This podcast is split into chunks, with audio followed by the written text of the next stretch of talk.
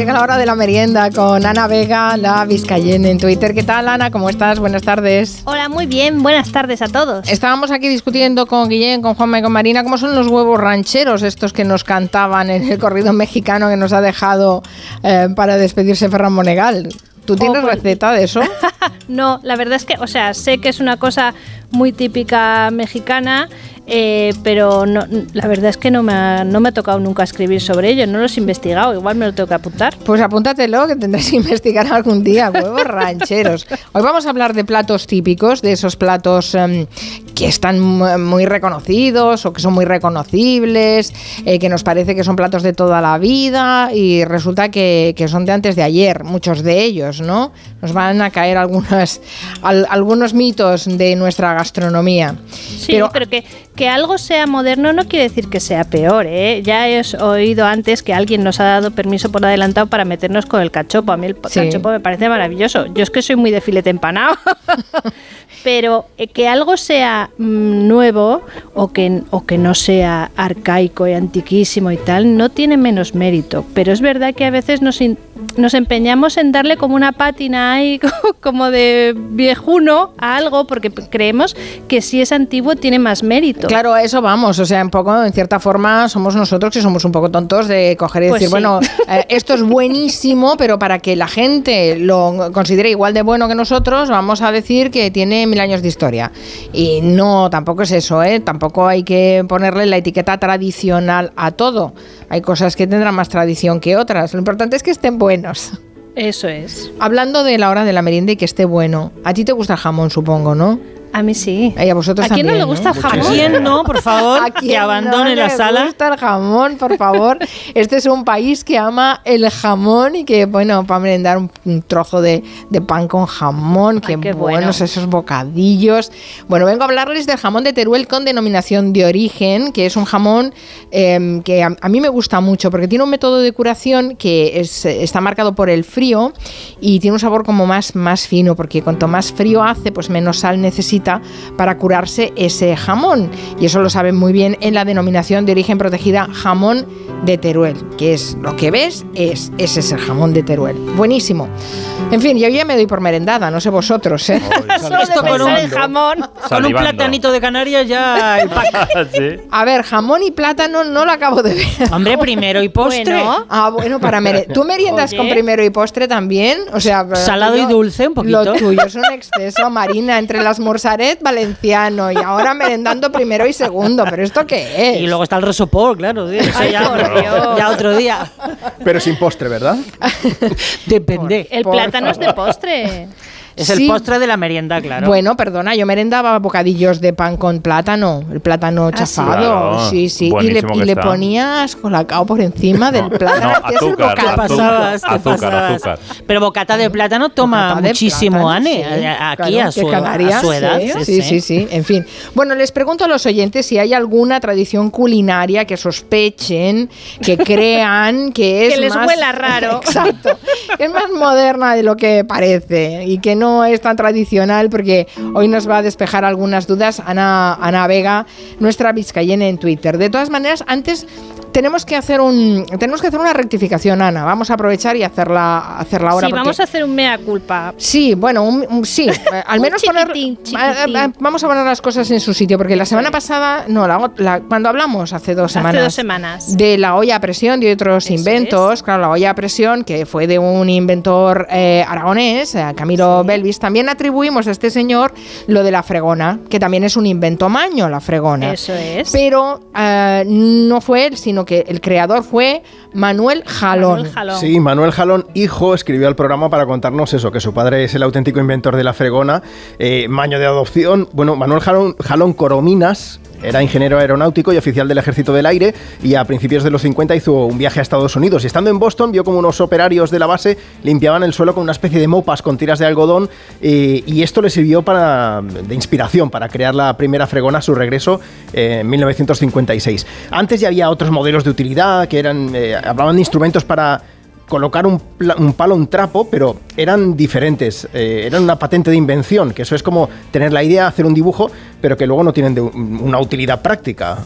Vamos a escucharlo. Una patente, eh, digamos, no puede venir derivada de un modelo de utilidad. Tiene que tener eh, incluso en el caso de la fregona, trataron de anular esa patente diciendo, bueno, miren, fueron a un juez a decirle, ya hay cosas previas, ya hay eh, lavasuelos previos.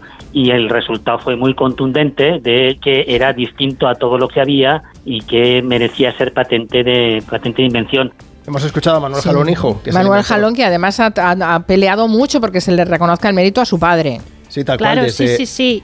Y, Manuel Jalón fue el primero que patentó en 1964 la fregona moderna, como la entendemos hoy en día, que es de plástico y es un buenísimo invento, precisamente porque al ser de plástico es muy útil, no rompe lo que es el mocho.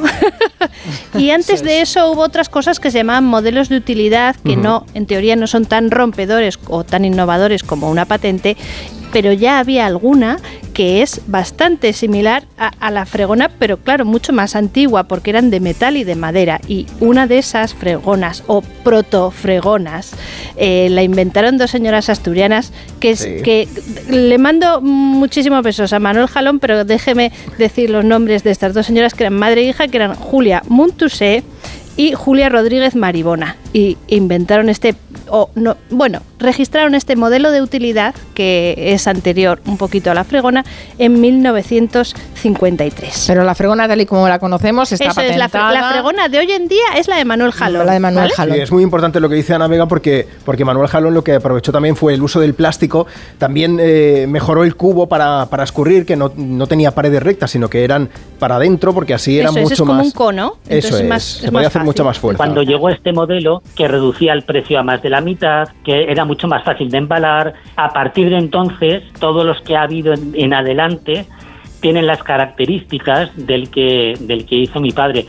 De ahí la importancia de, esa patente de invención. Eh, no basta solamente con fabricar un prototipo, sino que tiene que ser viable y luego tienen que, tiene que hacerse rentable. Bueno, pues que, que sepan, de, exacto, desde 2008 que haya una sentencia en firme de, del Tribunal de Justicia de, Aragón, eh, de un juzgado de Zaragoza, que lo reconoció ya eh, en firme para que no haya ninguna duda, porque esto fue un litigio larguísimo, nos contó Manuel Jalón. Sí, fue bastante de años, de años. Que antes decía Juanma que fue maño de adopción y en tontería dice, hombre, decid que Rioja, no que somos pocos. ya que somos es, nacido en La Rioja, sí señor. Vale, nacido en La Rioja, pero criado en Aragón. Bueno, en fin, vamos a hablar de los platos. Dice Carlos Palomeque que ah, los huevos rancheros son huevos estrellados sobre una tortita de maíz frita y bañados en salsa roja o verde y acoplados de frijoles, frijoles refritos. Bueno, pues... Qué rico, qué ligero, ¿eh? yo, sé que los huevos rancheros son para desayunar. Y sus jalapeños no pueden faltar, tiene que picar eso. En fin, bueno, no está mal, no está mal. Eh, las de cosas que aprendemos. Em, a ver, ponnos eh, sobre la pista. Yo antes decía, el cachopo es reciente. La salsa carbonara también es reciente, no me lo puedo creer. ¿Con nata o sin nata? Esto me tiene a mí al bueno, traer, lo, de, lo, de la, nata, bueno, lo vamos, vamos a entrar en ese, en ese berenjenal enseguida. Vale, vale.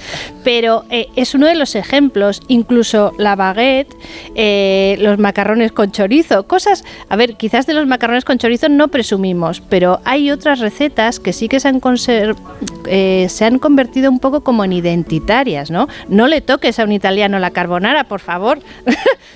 Es que se ofenden, ¿no? Además, eh, son bastante, a ver, no beligerantes, pero, pero sí que... Pasionales. son pasionales y, si haces eh, una receta, ya sea la carbonara u otra, que, que ellos piensan que es tradicional suya y la haces de otra manera, es como que les sienta mal, se ofenden un poco. Bueno, ¿vale? Como a nosotros nos puede pasar, sobre todo a los valencianos, con la paella, ¿vale? Entonces, lo entendemos todo, porque la cocina, la cocina es, es amor, es dedicación, es cultura, es arte, pero a veces también despierta pasiones encontradas. Mm, no es es muy fácil ponerse a discutir amigablemente, normalmente, eh, acerca de si la tortilla es mejor poco o muy hecha, si tiene que llevar cebolla, sin cebolla, si la paella admite X cosas o no. ¿no? Entonces, la, cocina hay muchas veces que nos define como individuos, depende de, nuestros gustos y de lo que solamos cocinar, pero también nos define como miembros de una comunidad, ¿vale? Que puede ser regional, nacional, eh, local, incluso si en nuestro pueblo pueblo es muy típico hacer una receta de cierta manera. A mí me ha sorprendido mucho saber que la baguette, sí señor, la baguette francesa, que se ha convertido en patrimonio de la humanidad y símbolo de la cultura francesa, pues que no es tan no, no está tan antigua como nos pensamos. ¿qué, va? ¿Qué va? No es, no es tan antigua y tampoco es tan inofensiva como podría parecer.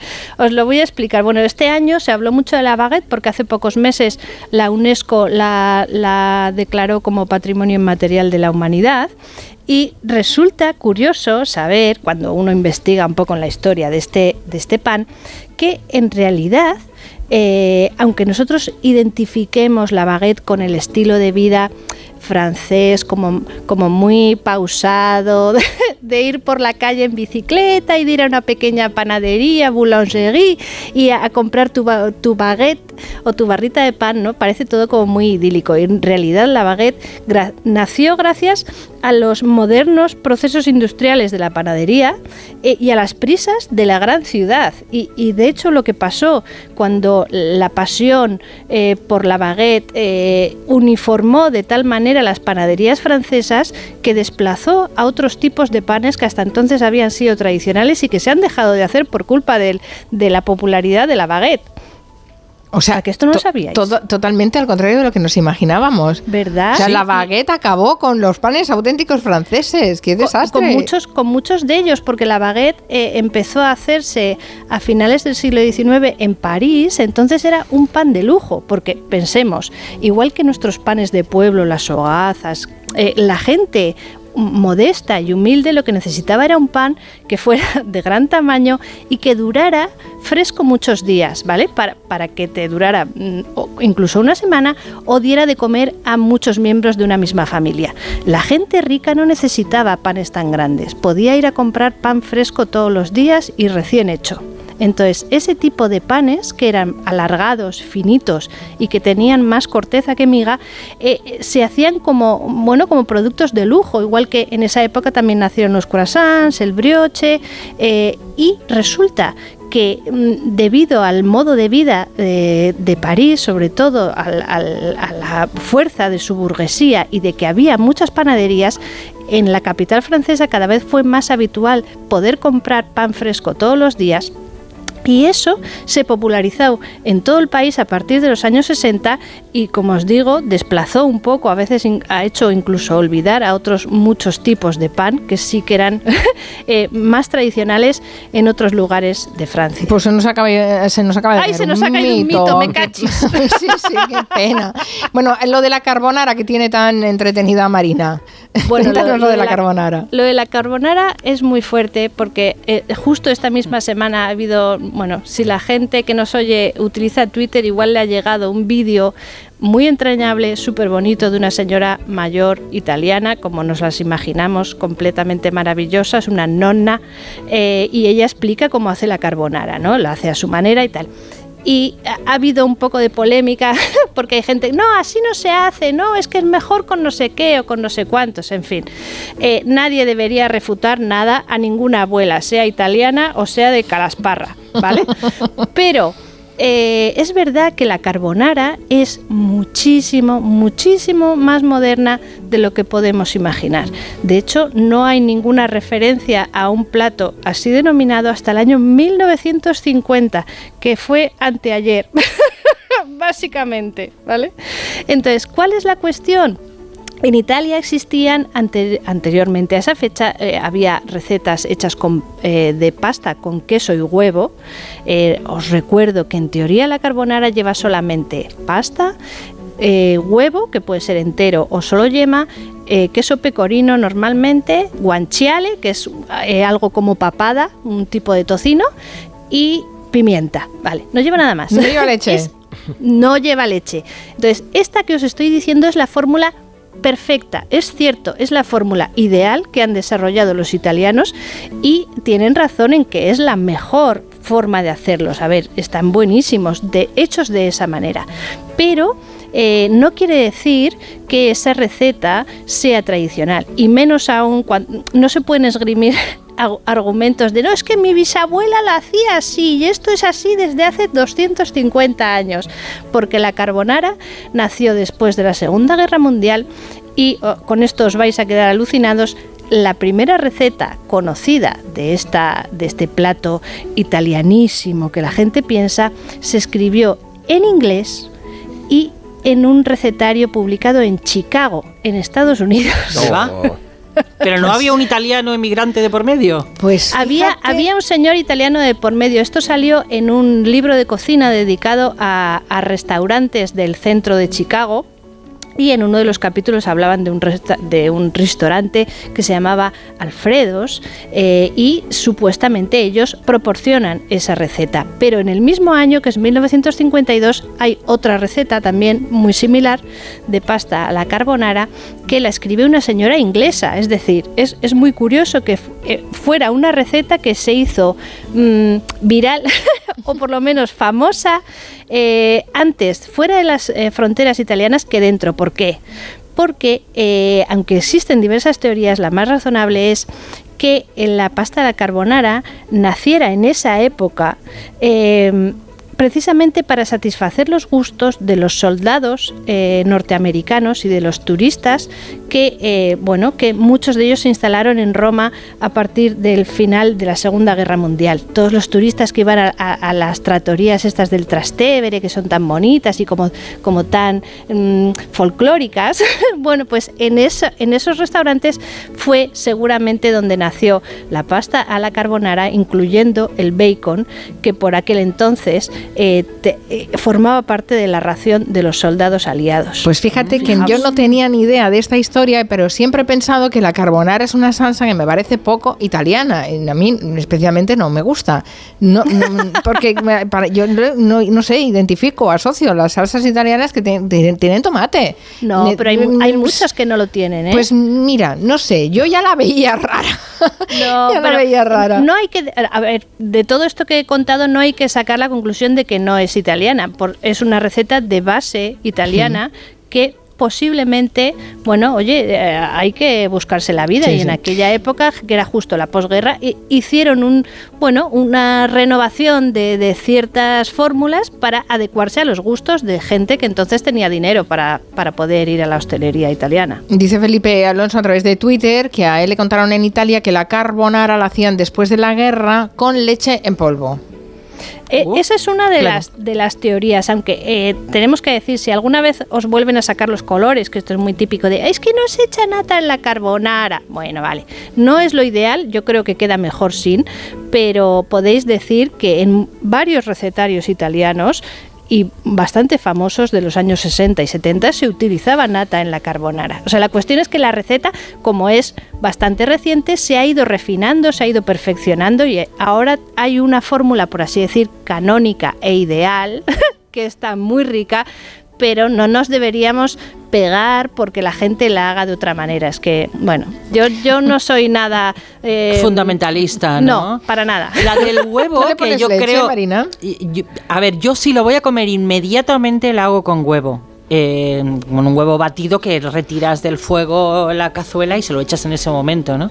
Pero si la voy a tener que reciclar o la quiero dejar hecha para que luego alguien la recaliente y tal, entonces le pongo nata porque me parece que la del huevo no aguanta un calentón. No sé si la habéis No, no, claro, es que no, es que no lo aguanta. Es que es, una receta para comer en el momento, se enfría muy rápido, eh, es cocerlos, yo aquí contando cómo lo hago yo en casa. Hombre, claro, queremos, cueces los espaguetis, yo cuezo los espaguetis y es rallar bastante queso. A ver, eh, si no tenemos pecorino, si no tenemos parmesano, pues yo creo que un buen queso de aquí que esté curado también nos puede servir. Bastante queso, bastante, bastante pimienta negra, tiene que saber a pimienta negra. Eh, y ahí se echa, por ejemplo, para dos personas, yo creo que he hecho un huevo entero y dos yemas. Y lo mezclamos con el, con el queso y se hace una especie como de, como de pasta, como de crema. Y ahí vas a echar los espaguetis recién cocidos, cuando todavía están calientes. Y ya está. Pero claro, es que hay que comerla en el mismo momento. Eso es. No, me des eso ¿eh? cuando vaya a comer a casa. Huevo crudo no te gusta mucho ¿no? Tortilla poco cuajada, carbonara. Oye, y el cachopo, que hemos empezado con el capoch, cachopo y al final no, no, vamos a contar nada del cachopo. ¿De dónde sale esto? Que no se me enfaden los asturianos, yo lo he puesto como ejemplo, hay varios más dentro de nuestra propia gastronomía en España, pero el cachopo es verdad que se ha hecho famosísimo en muy poco tiempo. Eh, yo tengo conocidos que son asturianos y que encima se dedican al mundo de la cocina que les revienta muchísimo la historia del cachopo porque piensan que se ha hecho demasiado famoso que ahora, eh, sobre todo en Madrid, o sea, especialmente lo que es fuera de Asturias, ahora se identifica, si, si preguntáramos a alguien, dime mm, dos, dos o tres recetas eh, asturianas, vale, dirán la fabada, pero seguro que me van a meter el cachopo y hasta hace 10 o 15 años eso no pasaba. Se hablaba de potes, se hablaba de arroz con leche, se hablaba de, de faves con almejas, no sé, de, de tortos, cosas así. El cachopo que realmente, a ver, no se me ofenda a nadie, pero es un filete empanado, es un cordón bleu con, con eh, el original era con queso y jamón, simplemente ahora se hace de otras muchas cosas. Eh, fue una adaptación, bueno, le pusieron ese nombre, supuestamente cachopo, significa eh, como el tronco hueco de un árbol. ¿Vale? Entonces, al ser marrón, se supone, y poder rellenarse, le pusieron ese nombre, que es el cachopu, y con ese nombre se empezó a hacer en el restaurante Pelayo de Oviedo. Eh, no está muy claro, pero normalmente se, se, dice que en torno a los años 40, 50, 60, y eh, como era un restaurante muy conocido en la capital de Asturias, se empezó a hacer también en otros restaurantes. Pero todo esto de que sea tan popular y tan identitario es algo de de, nada, de ayer. Yo tengo un suegro que es asturiano y siempre me dice que él no había comido cachopo en la vida, en lo que es la cuenca minera, por ejemplo. Entonces, bueno, es, es algo que, que, está muy rico y que es muy, a ver, es fabuloso verlo, lo grande que son y los rellenos y tal. Y seguramente, eh, eh, gracias a, a la fama que ha conseguido, a partir de hoy o de hace nada será tradicional y dentro de 20 años por supuesto que formará parte del recetario tradicional de Asturias, pero no era así hasta hace muy poco. Entonces, la tradición, a veces, igual ahora en nuestro mundo que va tan rápido, pensamos que algo que es bastante eh, reciente tiene mucha más antigüedad de lo que pensamos. Y lo peor es que hay gente que encima, a ver, intentamos dar esa pátina como de, como de estimación, de antigüedad a ciertas cosas que no la tienen y no pasa nada. Claro, es que no hace falta, no hace falta eh, buscar la solvencia de, lo antiguo, como si está bueno, está bueno, oye. Pero que seguro que habrá algún asturiano que se haya ofendido porque haya llamado yo filete empanado al cachopo.